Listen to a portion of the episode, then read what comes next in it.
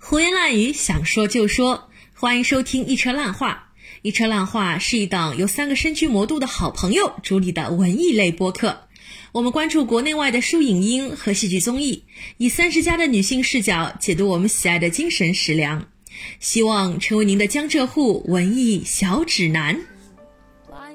一车烂话最近开通了爱发电账号，欢迎广大听众朋友们为爱发电，对我们的劳动成果以资鼓励。您的赞助将用来更新我们的录音设备，帮助我们请到更多优秀的嘉宾，以及 cover 场地费用，支持我们做大做强。像在卖白菜一样去卖书，你觉得这个是合理的吗？我觉得肯定是不合理的呀，因为它给路人形成了一种书是可以打折的一个 impression，然后你就会看到一本六十九块钱的书，你就会以为出版社的盈利空间是六十八块钱，但其实那个一块钱，对啊，那个那个一块钱背后是出版社自己在割肉啊。轻型纸还有个特点就是轻啊，然后呢，有的书它可能是特别厚的，然后它也会反其道而行之用轻型纸，它可能有的书开本是比较偏大的开本，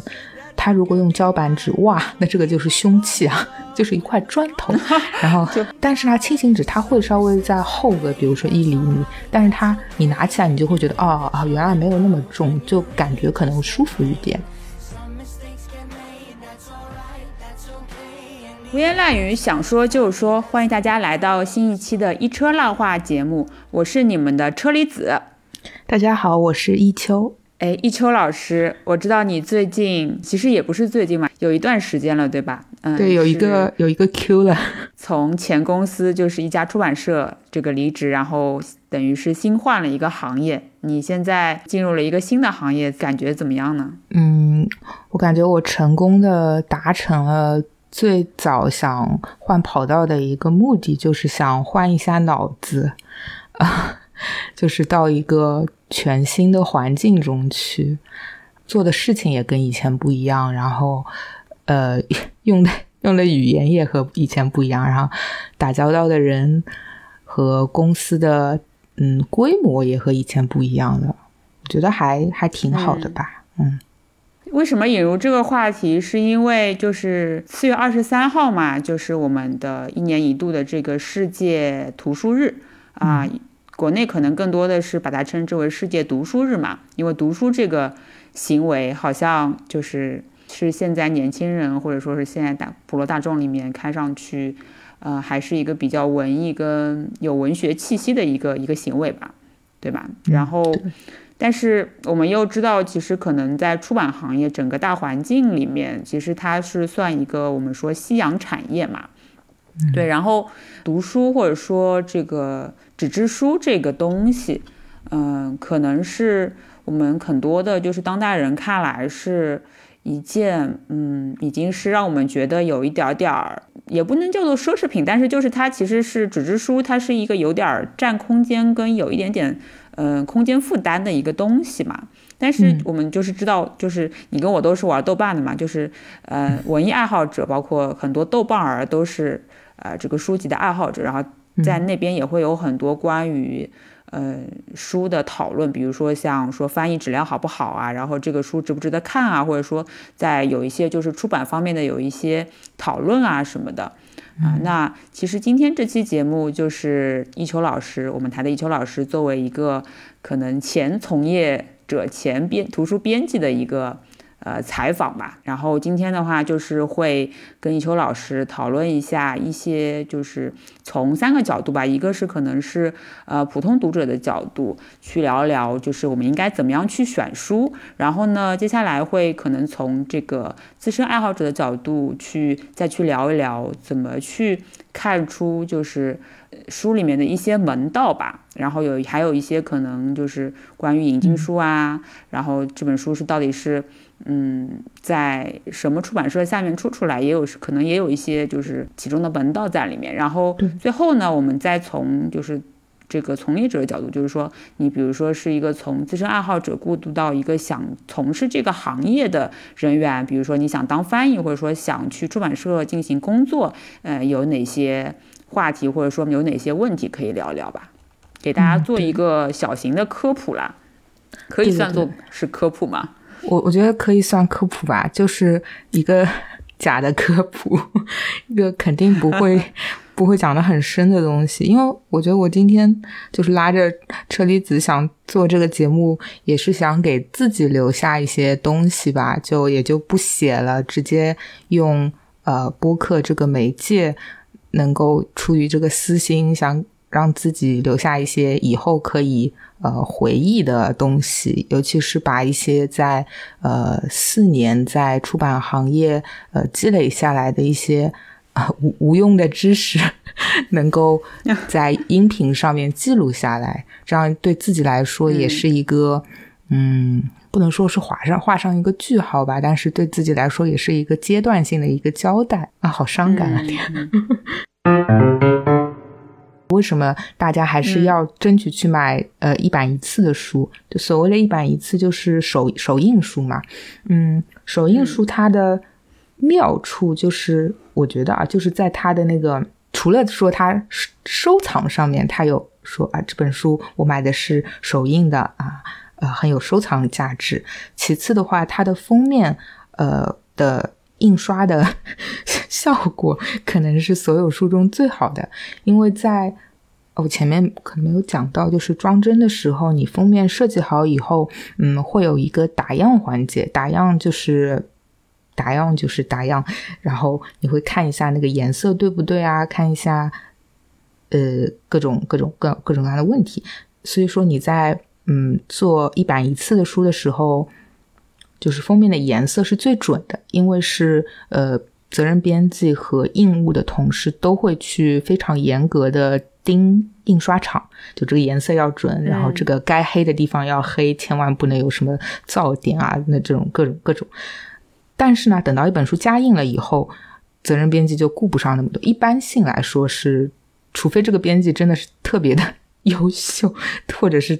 编辑对这本书特别的上心，不然的话，嗯，没有那么多精力还管你重印书的一个封面的质量。那可能这个封面的，如果有的那种封面设计非常复杂，它这个颜色就。就不准嘛，然后你到了二三四五刷的时候，这个就不准了。然后最好看的肯定是呃首印的那一批的书，而且还有一个就是说这个情况可能也不多吧，但是也会存在，就是首印的时候你可能是用这样的一种纸，这样的一种比较贵的艺术纸，但是到了二刷的时候，你发现你发现这个纸的价格怎么样都做做不下来这个。书架了，然后这书架抬高一点点，还是做不下来，或者是你发现，呃，更加少见的一个情况就是这个纸就是没有了，它就是断货了，运不过来了啊，呃，你就没有办法在二刷的时候继续用这个封面纸，然后你就悄悄的 把那个纸换成别的纸，这样这样子的话，可能效果。也是一样美观的，或者说也差不到哪里去。但是，嗯，最早的设计师想呈现的肯定是第一种纸吧。嗯，但是，但是，但是说回来，加印的话，呃，一个好的责任编辑他会对于书的内容进行进一步的修订，就是总归翻译是遗憾的艺术嘛。所以说，一个好的译者他也会在呃后面每次。加印的时候都是他就是痛改前非的一次机会，然后呢，他就可以把那些 一对，他就把以前的一些 bug 可以改回来。嗯，我们嗯对，那这个 bug 是呃谁会发现呢？是呃，比如说他拿到了，比如说译者拿到了这个呃一些一些样书给他的书，然后他会读着读着发现，哎，呃，这个书里面有一个字好像。缺了一点什么，或者说这个好像翻译的不是很准，这句话没有特别通。我觉得最让责编抓狂的就是，当他拿到样书以后，翻开来，立刻就发现了一个错误。这个时候其实是责编自己的问题了，就是他的编校工作没有做好。但这种情况还挺常见的，就是你明明之前已经看了很多很多遍没有发现，但是你一拿到书，你一打开你就发现了，或者说你的同事一打开书就啊就发现了这个封面上的英文写错了这种事情。呃，还有一种就是你把书给了那个译者，然后译者自己还会很忐忑的读一遍嘛，然后或者是很自恋的读一遍嘛。读的时候就发现啊，天哪，我就是我很多地方确实没有翻对啊，或者是我有更好的一种翻法。这个时候他也要知道一个度，因为他不能无限的这样追寻更好的这样子。编辑会疯掉的，就是就是，嗯，我觉得译者也不要太追求完美吧，但是可以追求一个准确。呃，所以说一个再加上还有第三方，就是那个读者，读者会反馈一些问题，就因为我自己就给人家书挑过刺嘛，就是啊，哎，这个不对，这个时候。一个负责的责编，他就会把这三方的意见综合在一起，然后放在那个加印修改，我们叫加印修改单里面，然后去修改。所以说，你拿到的那个一版二次或者是二刷、三刷的书，它的内容，呃，可能是会越来越好的，越来越准确的。啊，所以说我有一个呃 tips 给大家，如果你很。真的是很有钱，而且很想支持读图书事业的话，呃，出版事业的话，你可以同样一本书，你喜欢它，你就买两本，一本是手刷，还有一本是比较新的一个版次。然后呢，你把手刷的那个封面拿下来，放在那个后面的那个作为后面书的那个书封，这样子一本完美的书就出现了。啊，这个真的是，嗯，可能有一些某些癖好的人会去做的吧。嗯，然后，然后其实之前已经提到了挺多，就是关于书架的事情嘛，我们可以来聊一聊，就是书架的问题，因为有很多读者就是会反映说，哎呀，为什么书的价格看上去越来越高？我觉得肯定是书的价格目前来讲，肯定是要比十年前的那些书要高挺多，因为我大概学生时代，我感觉我就去书店里面翻小说，大概就。二三十块一本，现在估计都要均价都要五六十块一本了吧？嗯嗯，对的，是的。书架，我觉得首先可以看书架的一个组成，它嗯，其实是由 书的原材料就是纸浆组成的。前面就讲到纸浆的价格一直在上浮，就原材料上浮，那你最后的呃成本肯定也上浮，但同时它也包括了。嗯，比如说译者的译稿费，呃，设计师的设计费，编辑的人工费，还有大家可能会忽略掉的，就是一个排版费，然后还有呃，就百分比多少给到平台，还有给到营销的费用等等等等。嗯，我觉得可以拿排版费给大家一个概念，就是排版费就是我前面说的呃发牌，然后你把。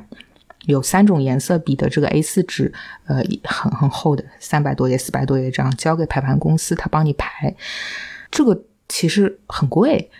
呃，因为大多数时候我们的修改痕迹已经到最后 看不出来什么是什么，就是有的时候改的很认真，但是呢，你打印就那么个两倍行距，还一点五倍行距，然后三个人在上面改，然后这个。整个就是花掉了，然后你也不想看了，就是那种看了要吐了的那个程度。这个时候就需要很专业的排版人员来帮你看、帮你改。所以说他们的工作也是那种呃眼睛要瞎掉的工作，嗯，辛辛苦钱，但是真的很贵。排版费的话，一本，比如说吧，一本，比如说四百页的一本大众社科的书，他可能也改的非常认真，最后这个排版费可能要一万块钱，就很贵。就下不来，所以书架就贵嘛。因为，嗯，怎么说呢？我觉得设计费是很贵的，就是设计师的费用是很贵的。嗯，这里不知道方不方可也可以说吧，就是说，我就不说是哪本书了，但是有的书，嗯，但是我觉得是这样子，就是嗯，你这个其实挺矛盾的，就是你嗯不太能确定读者到底是因为什么想要去买这本书，因为我知道有些读者可能是冲着这个设计师。很有名气、很好看的，他的风格就很喜欢，所以去买这个书也有可能，对吧？然后还有人可能是冲着译者也比较有名，然后去买这本书。所以你怎么说，每一个环节其实都有可能造成这个书价，其实是都可能去影响这个书价，对不对？对啊，对的。但是我其实就是我觉得译者的待遇。自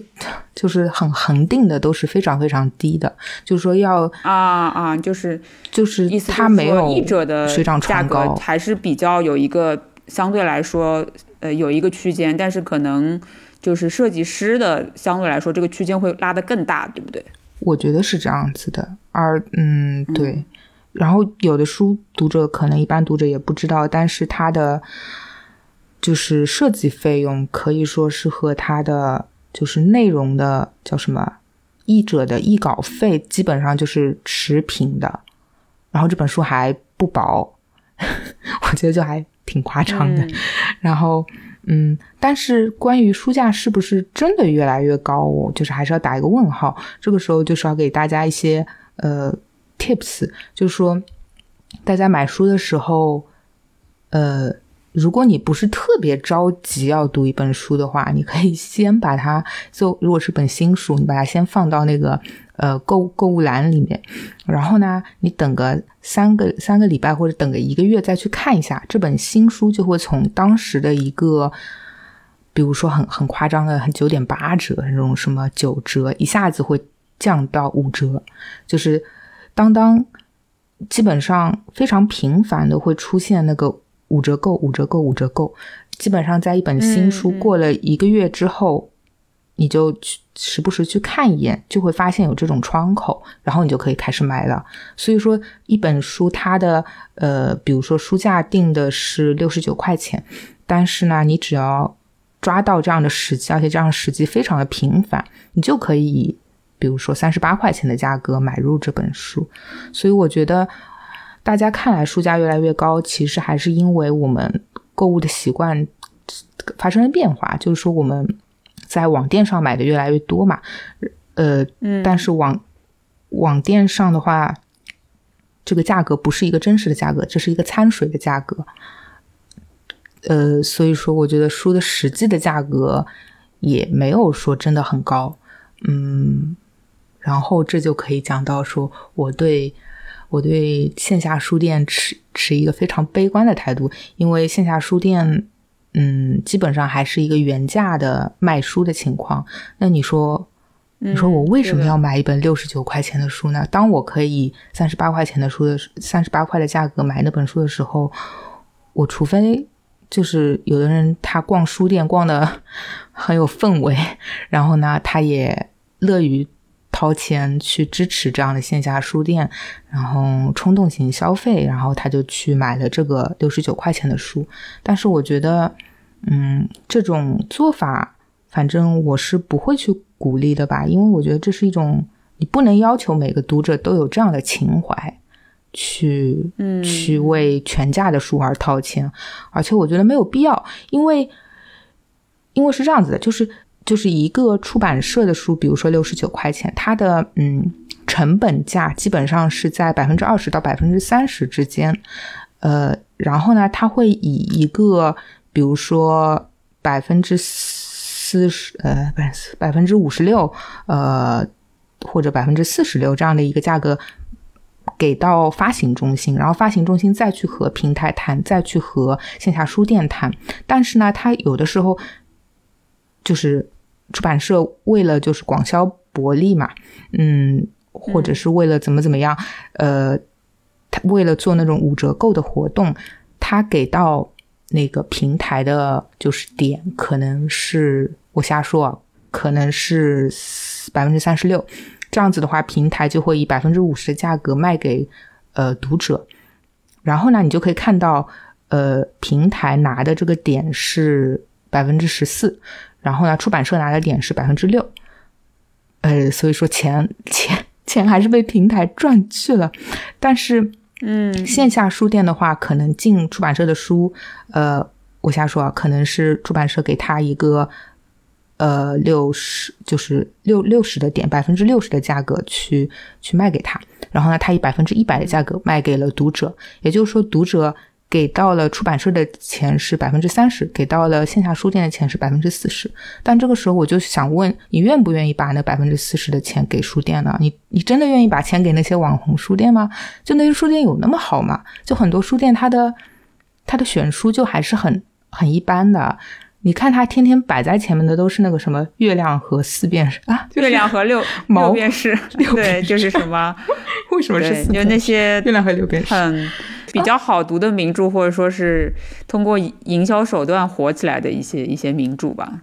对的，难道你真的想 endorse 这样的行为吗？就是，就我觉得那些线下书店不值得，不值得你去花全价的。花全价的价格去买这些我我其实也不知道，就是说现在到底有多少人在线下的书店买书啊？我很怀疑，因为我自己已经很多年都只在书店里面，可能最多看看书，然后马克一下就直接去网上 网上找嘛。我肯定不会在这个线下书店里面去买书的。但是，嗯，我就是想说，可能也是这个原因，所以一些书店有更多其他的一种。呃，营收的方式，比如说做买咖啡啊，做饮品啊，或者说是买一些周边啊，像比如说鸟屋书店那种，感觉周边的钱真的很贵，礼品的钱也很贵，然后书反而是那种摆在一个呃不是不是很平易近人，能让人读的这么一个位置，就可能书反而是装饰品，嗯。你这个就 anyways 了另一个话题了，对，就是其实这是一个，所以那我想问你，就是觉得说，因为现在也有这样子的一个论调嘛，就是说可能平台，呃，就是抽成啊，或者说是为了去卖书，啊，就是有很常见的做活动搞促销的那个事情，然后让呃，就是。书这种这件东西，就是作为一个，也可以说说是一个消费品，但它同时还具有一些文化属性的这么一个产品，呃，就卖的很廉价嘛。然后还有，甚至是之前有一个争议是说，有一个人他就是搞直播，是什么一块钱每本书都是一块钱，然后卖，嗯，卖了很多很多书嘛，就是冲销量这种，感觉像在卖白菜一样去卖书，你觉得这个是合理的吗？我觉得肯定是不合理的呀，因为它给路人形成了一种书是可以打折的一个 impression，然后你就会看到一本六十九块钱的书，你就会以为出版社的盈利空间是六十八块钱，但其实那个一块钱，对啊，那个那个一块钱背后是出版社自己。在割肉啊，他就是他完全是以亏的一个形式，想去赚一个广告位，想去，嗯，就是有一个让自己的书成为一个爆款。但是我就是想问，我我我也不太清楚这个一块钱的书，它最后它真的拉动了销量吗？我觉得不见得，因为我以前的单位它也和一些另外的一些就是呃。读书 KOL 合作，然后也是给到了一个低价，但是没有给到一块钱，他可能也是给到一个比较低的点，然后，然后就是确实是短时间内可以卖出上百甚甚至是一千两千册的书，但但这个盈利其实不是很高，因为我们给到的点就是比较的低的，所以出版社本身拿到的钱也是比较低的。呃，然后这个书，我觉得它也不会说真的因为这样子而接触到了更大的一个读者群。嗯，对我也是觉得，就是因为书还承载了一种文化属性嘛。你想，这个书如果说是呃以一个非常非常低，然后以一个作为消费品的那么一个属性的类别的东西去。进行购买的话，那它的价值肯定是就大家不会重视你买回来东西。你想，你买一些用吃的用的，你还能用，对吧？那你买书买了很便宜的，呃，价格就买了一堆书的话，你真的会去好好的就是珍惜然后去看吗。而且我觉得就是，比如说，虽然说现在直播带货这个东西形式是非常火、非常新颖嘛，但是有些东西我就在想，如果就是比如说像你们像你之前说的，就是公司也有跟那个读书的 KOL 去。直播带货，然后以一个比较低的价格，好像是一个就是呃促销价格，感觉就是不买就亏啦，什么这种这种形式，对吧？但是如果这个 KOL 真的爱书，真的知道书是怎么产生、怎么被生产出来的话，那把书卖的一个低价卖给他的读者或者他的受众，其实也是对书的一个糟践吧？我觉得是不是？对啊，而且。这种方式，这种营销方式，我觉得是非常的懒惰的，就非常的 lazy。他就是把书看成了一种特别普通，你说的那种快通的 快快快销产品。对，要看什么书啦？我觉得是，如果是那种真的是。轻小说或者说是地摊文学，你卖的这种买成快消品，我觉得也无无可厚非吧。嗯，对的，不是所有的书都是快消品嘛。对，但是话说回来，还有一个我想到的就是，反正我是挺反对以一个非常非常低的价格去卖书，但我觉得。其实有一些情况是，你会发现这本书还 还真的挺贵的，然后，然后它也很好，然后你也很想买，但它真的太贵了。这个时候，我觉得还是以之前的说法，就是延迟满足吧，你就是晚一个月再去看一看，或者说有的书它贵是因为它是限量版，呃，然后你就会你去看一下它为什么是限量版，它可能是有签名啊，它可能是有别的一些嗯周边的福利啊，怎么怎么样。但是我觉得不是说要去追求这个吧，因为有的时候它的内容可能是就是内文完全相似的情况下，当它如果不是一个签名版，或者说它是一个相对朴素的一个版本，你可以以一个非常就是一半甚至是三分之一的价格买到，那我觉得完全可以买厚种嘛，就是厚厚一种，不需要说去。呃，反正我觉得我不太会在这方面花一个非常贵的价格去追求一个限量本，因为我觉得我以前就是或者说对于大多数读者来说，喜欢书的读者来说，书是一个还挺神秘，甚至是挺崇高、挺光荣的一个东西。它确实不是一个普通的快消品，嗯。但我觉得同时做过这一行以后，会发现书背后，我觉得。最崇高的人就是作者啦，就他们的那种，他们为书付出的东西，确实是很辛苦的东西，而且是很有天赋、很有天才的东西。但除此以外的人，我们都是为作者就是打工，或者说是借作者光的人。这这些人，我们都是特别普通的人，然后也不是说特别有光环的人，然后。至于书的定价什么，都是我们来定的。呃，你愿不愿意掏钱花一个高价去买一个书？最后当然会因为版权的关系而能够有很多是给到作者的。嗯，但同时我就觉得，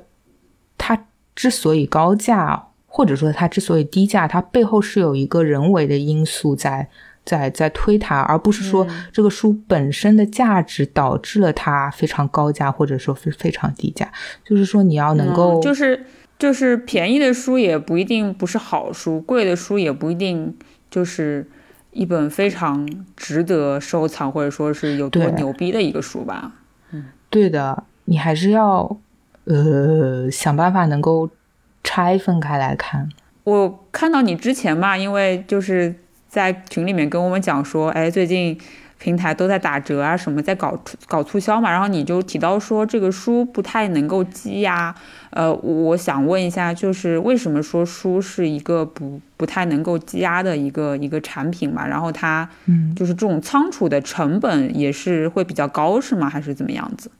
这可能是就是对于这更多可能是对于平台来讲嘛，他们的仓储费用啊什么的会比较高一点，是不是？嗯。平台是一个仓库，然后出版社本身，它如果是个大的出版社的话，它也有一个自己的仓库，呃，外仓、内仓，我忘记那个名字是大仓、小仓，然后就等于说两边都有仓仓储的这个压力。我们有一个时间线，就是给一本书好像是三年，当然每个社不一样，每本书情况也不一样，但是我了解到的好像是一本书有三年的时间，它三年之后如果还是卖不动，还是在那里吃灰的话，他就要被画浆了。他就是啊，就是打他可能还要回到他这个纸浆的这个形式。对，他都没有到他的版权期限，他可能就要拿被拿去画浆了。嗯，所以所以他为什么要画浆呢？就是因为他要把他的这个占的这些。库存的空间让给新书，残很残忍。所以说，所以说大家看那个网店上面为什么会有低于五折的价格，四折、三折甚至更低，就是因为这些书要被拿去画浆，好惨。然后，所以大家就是要去解救这些书，让它就是脱离画浆的命运，在自己的书架上面有一席之地。这就是特别低价书的，就是背后的原因。哎，那我想啊，就是是不是因为出版社也没有这个人力物力去搞什么大促销，然后什么拦腰斩断啊这种，然后大促啊这种事情？不然的话，其实每个出版社，比如说每年固定，呃，可以搞一两次这种叫什么清库存活动啊？清，我觉得清库存。本身对于出版社来说就是一件亏的事情，只不过就是亏大亏小，因为它的成本摆在那里，成本就是百分之二十到百分之三十，有的可能还要高，有的可能更好，就是更低一点。但是当它以呃两成三成的价格，呃两折的价格卖给读者的时候，你就知道它就已经在亏了，只不过它的没有亏那么多而已。这个我觉得就可以讲到说读者在哪里可以买到嗯便宜且质量好的书，甚至说呃有哪些地方读者可以淘到签名本。我觉得大家可以去关注一下，呃各个出版社它有自己的 微店，就是微信上的那个微店，然后那个微店里面其实我觉得是积压在出版社社里的那一些书。它可能都在上面，然后有对的，然后有一些其实会有很多的签名本，这些签名本是来自于就是以前上海书展的时候那些呃。作者来沪嘛，然后他们会签很多，最后发现 哎也卖不掉，然后呢又不 又不好意思说，我挂在当当上说这个是谁谁谁签名本，我还打个五折，然后又拉不下这个脸皮，然后就悄悄的在自己的微店里面卖，呃卖个什么八折这种七折，其实也不贵啦，然后而且确实是真的是签名本，嗯，所以大家可以多去微店上去淘一淘。好的呀，既然你已经就是提到了两个关于怎么买书的呃问题，那我就是接下来问一下，那我们要怎么去一眼就能识别出来这个图书的这个翻译质量是好的还是坏的？呃，有一个有一个比较 lazy 的办法，就是你看这本书，你你看有没有除了翻译的人之外，有没有一个叫校对谁谁谁校？呃，嗯。一一般性，如果这本书它你一看这个内容，你觉得我也可以，然后呢，你发现有个人是叫的，那这本书基本上翻译就不太行。当然不排除说他校对之后它的内容还可以，但是这至少说明，呃，编辑在 编这本书的时候他是崩溃的，因为那个翻译不好，所以他另外去找了个人叫。当然这个有个例外的情况就是呃。我知道，就是有有的时候，他是一个夫妻档来翻，然后呢，呃，他可能是妻子是义，呃，丈夫是教，那这个就不存在质量好坏，那只是一个夫妻之间的分工，当然不一定是夫妻了，他可能是 CP，他也可能是好朋友，嗯，这个这个你就你就不知道了，对吧？但是呢，反是反反正我看到有一个教的时候，我就会觉得。我就会有个刻板印象，我就觉得这个翻译至少它的初稿是肯定是不好的。嗯，当然还有一种情况，就是这本书真的很难很难很难，然后呃，而且很有专业性，非常非常的晦涩。这个时候可能他语言还是小语种，然后这个时候编辑他自己也不会小语种，那么他出于负责，他就去找一个，就是去找一个校对。这个也可能，这个倒也不是说他翻译的，嗯，一定翻的不好吧。嗯，对。那这个校对的信息一般是在哪里找到？是在这个最后的那个？没有，你其实封面上你就可以找到，但这样的书可能确实是很少的。它会上封面的，就是谁谁叫，一般都是会在封面上有的。那我还有一些就是关于。怎么选书？怎么知获知书的讯息的那个问题？比如说，呃，我要有一些就是就是你刚刚讲说可以是，比如说各大出版社的，比如说公众号上面啊，找一些新书的书讯，对吧？那还有什么其他的途径可以找到一些新书的资讯呢？出版社它是会在嗯每年或者是每个季度，它都会有一个季度的书讯，这个。这个东西就是你你看过就看过吧，因为出现在上面的书可能呃一年半之后也不一定会出来，但是你就会知道哦，就会跳票是吗？可能对的，你就会知道。对他们的愿望是美好的，现实是骨感的。然后，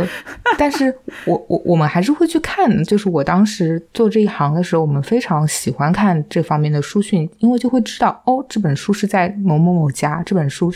这个作者是在某某某家。因为我们曾经尝试买这些书，结果没有买到，然后对方也不肯透露说我们卖给了谁。对，然后我们现在一看，哦，原来是卖给了谁谁谁，这样就还挺好玩。了解对了解行业内幕或者了解。这个市场的一个途径，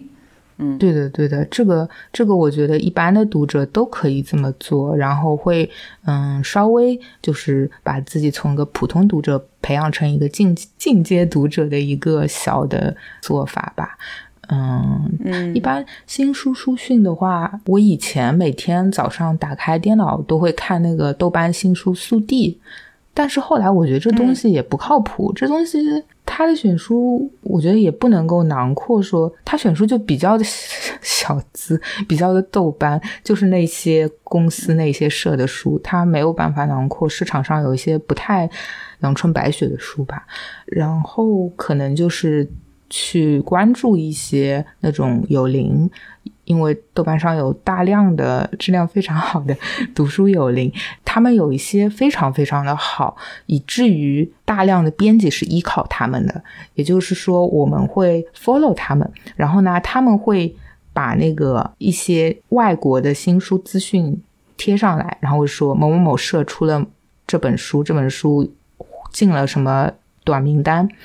这个时候，我们就编辑可能自己都没有反应过来啊啊，有这么一回事吗？啊，他又出了这样一本书，然后我们等于说是看了一个 second hand hand source，然后二手资料嘛。但是呢，这些有灵因为实在是太优秀了，他们看书速度非常快。然后呢，我们同时能够看到，它就像我们的书探一样，它就是我们的免费书探，能够看到它的一个阅读报告。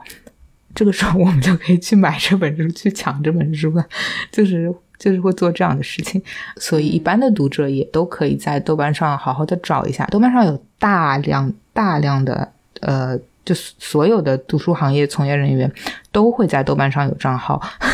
然后也会有大量的编辑在上面，嗯，也会有大量的这种读者在上面。嗯，对的，对的，对的。就是之前有还挺多人讨论说，就是。纸张的问题嘛，就看到现在挺多讨论，因为我发现就是国内的书其实一都是就纸张相对来说都还是挺好的。然后我就是以前嘛，就学生时代就是去买会看一些那种外文的原版的小说，然后他们有一些就是那种小说是那种黄黄的纸，然后做的是一个小开本，然后就挺轻的那种，嗯嗯，就会是用了一种叫轻型纸的纸张，对吧？国外的好像是就那种的话，应该是环保纸，但 环保纸可能就是轻型纸吧。就是，但是我我觉得就是国内现在不是豆瓣有一个小组叫什么拒绝轻型纸小组，就是很很讨厌轻型纸，有这样的一群。读者看到，就是说，你这本书如果是轻型纸的话，你会上这个小组的名单，然后就被这本书等于就被拉黑了，就被 diss 了，就很夸张，就被对就被 cancel 了。那么轻型纸真的那么可怕吗？我我觉得完全不是啊。轻型，我有一个疑问，就是轻型纸它到底是个什么纸张啦？我只知道就是我们用的。嗯，纸张比较多的是瑞典轻型纸和国产轻型纸，呃，然后另外一种非轻型纸就是叫胶板纸，叫七十克胶板纸、八十克胶板纸。然后为什么会用轻型纸？其实就是这本书太薄了，然后轻型纸它是轻并且厚。就是那个松厚度比较厚，所以说你看到同样的一本，比如说呃一百五十页的书，它如果是用胶板纸的话，它可能我们说书籍厚度只有呃零零叫什么呃一点一点五厘米。然后呢，如果你你用轻型纸的话，你可能你的厚度可以达到两厘米。这样子的话，对于书的一个呈现就会显得比较的漂亮。就是就是中国中国读者可能偏好那种稍微就是你要看上去比较立得住的书吧，否则的话显得我也不知道太小家家子气啊，或者说没有大叔气质啊，怎么怎么样，或者说就是直接被发行员看不上，因为你这本书实在是太小了，所以说嗯。大量的书用轻型纸，其实是出于这个考虑，倒我觉得不是，不是说出于环保，或者说出于对对视力的考虑。然后轻型纸还有个特点就是轻啊，然后呢，有的书它可能是特别厚的，然后它也会反其道而行之用轻型纸，这样的话它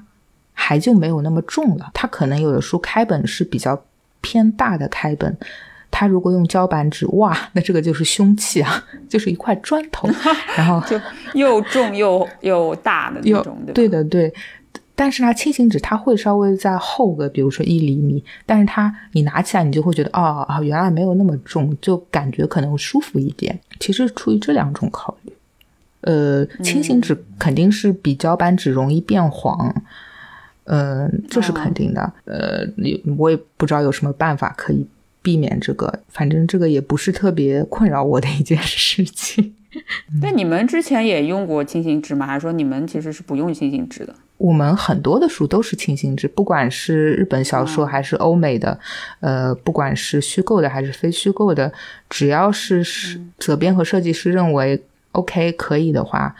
那么我们就会用轻型纸，这倒没有什么，没有什么但是不好。就是这个轻型纸可能每一种还不太一样，那就是跟我普遍意义上，我本来是以为因为说比较容易变黄嘛，那我以为是说就是像那种以前就是欧美的那种，就是流行小说那种纸，就是厕所读物或者说口袋读物，就是很小的一个开本，然后纸很轻嘛，随便翻翻，然后可能看完就扔了那种，就不是那种概念的纸，对吗？不是。我觉得不是，因为我没有研究过欧美小说的纸，但是那种感觉，欧美小说，我觉得从装帧上来说，中国的书是很精致的，而且是越来越精致的这个趋势。但是欧美的书，它其实还是包括日本的，它可能是比较朴素的。然后它，呃，一个是它的开本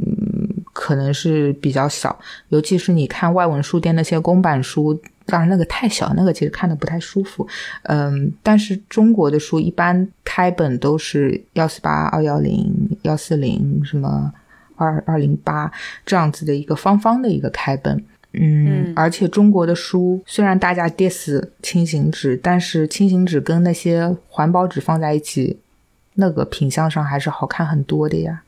嗯嗯，然后还有就是关于电子书跟实体书嘛。然后电子书的话，就是除了比如说价格上面有些不同之外，还有一些什么什么样的区别啊？这是一个我没有查核过的，没有翻，没有没有跟别人就是呃确认过的，但是是我长久以来自己觉得。可能存在的一个问题啊，如果我说错了，大家可以在那个 留言的地方更正我。就是我觉得，我觉得实体书的话，就像我前面说的，二刷、三刷，一个好的编辑是会对它的内文进行修订的。但是电子书的话，可能就不存在这种后续的修订了。当我们给到电子书的同事是给的是一个一版一次的内文，那么它可能永远都是这个内文，它可能发生改变的仅仅只是它是不是跟别的书一起组套啊，或者说它的定价发生了改变，它的宣传语发生了改变。但是你真的说对于你要后续对于它的里面的字在进行改变，我反正我是没有做过这件事情。但是实体书的话，你会你会不停的改的。不知道有的电子书会不会他会想到电子书我要同时进行修改？不知道了，可能有的会吧，但应该是要做这件事情的。那这种电子书。呃，是不是就是好？我好像因为之前有问过你嘛，就是引进书好像签电子书的版权，就是还是不是那么容易，就是直接可以有电子书进行就是呃发行的。然后那国产的话，这种比如说电子书出来或者怎么样子，那是由谁去给到那个就是电子书的，就是 A P P 的平台啊，或者说是一些嗯这个。不分就是本土书和引进书，呃，这个就是看作者的意向。就是我们谈合同的时候，会有一项说你授不授权我在呃中国大陆地地区发售电子书，呃，同意就同意，不同意就不同意。然后，嗯，我们有专门的，就是沟通电子书的同事，我们只要把内文给到他，封面给到他，他会去请。就第三方去排版，然后第三方排版排好以后回来会给我们编辑做一个确认，然后他就会上到不同的平台，上到 Kindle，上到呃。得到还有一些得到 对，然后还有一些什么，有的平台像那个微信读书，它不是免费可以读的嘛？所以说我们我们有两种策略，有一种是叫做电子书、实体书同时上线，这样子的书的话，它是可以在电子书平台得到一个更好的曝光，说是怎么说，也不知道是不是真的得到更好的曝光。然后还有一种延迟上线，尤其是有一些，比如说轻小说。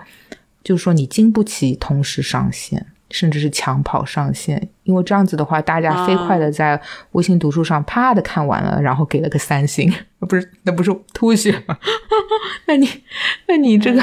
后续的纸质书你还怎么卖？呃，因为纸质书毕竟有库存的压力嘛，电子书不存在什么，嗯，电子书卖的少就卖的少，我觉得问题不是特别大。呃，纸质书你印出来的你不卖掉，那你就是净亏嘛。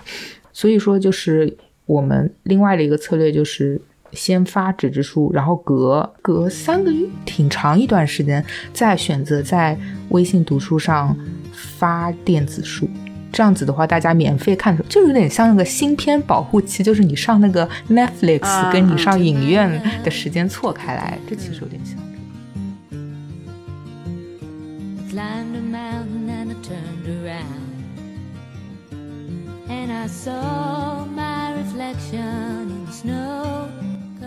本期节目就是这样啦。那如果您有任何想说的，欢迎在各大平台我们的节目下方给我们留言哦。也欢迎搜索微信客服号 Chat with Rotten Cherry 进我们的听友群，跟我们一起尬三五。Can I sail through the changing ocean? seasons